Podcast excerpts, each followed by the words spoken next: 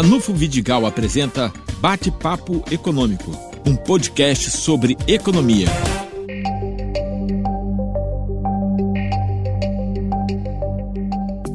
Conversaremos hoje sobre as novas tendências nos hábitos de consumo das famílias. Uma primeira questão muito interessante é que, é, com os grandes centros tendo tido esta pandemia em grandes proporções, é, muitas famílias tendem a é, migrar para cidades médias e pequenas na busca de qualidade de vida e na busca de custo de vida menor, dado que a renda média tende a cair.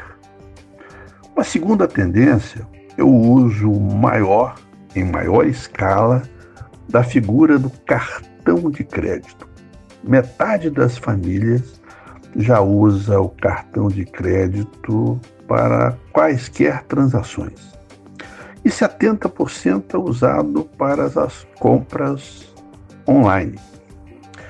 O motivo é a facilidade e a segurança. O cuidado que eu diria é se você ficar endividado no cartão, porque as taxas de juros são muito, muito salgadas cerca de 300% ao ano.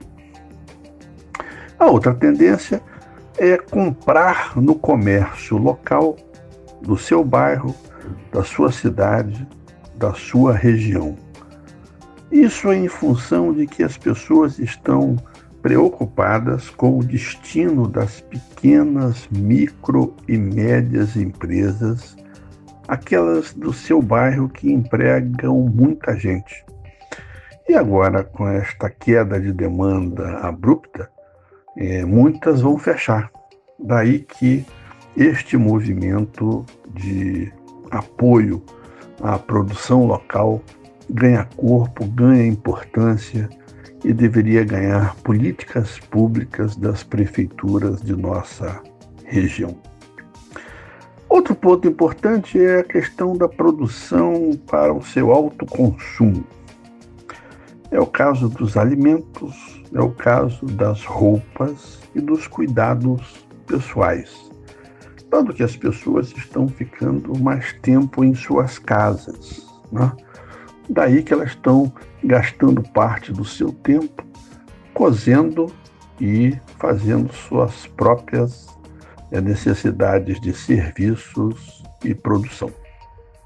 Uma outra tendência que eu já falei há pouco, mas vou repetir agora, são as vendas online. Elas estão crescendo em função do aspecto barateamento do custo, o que eu considero uma questão também extremamente importante.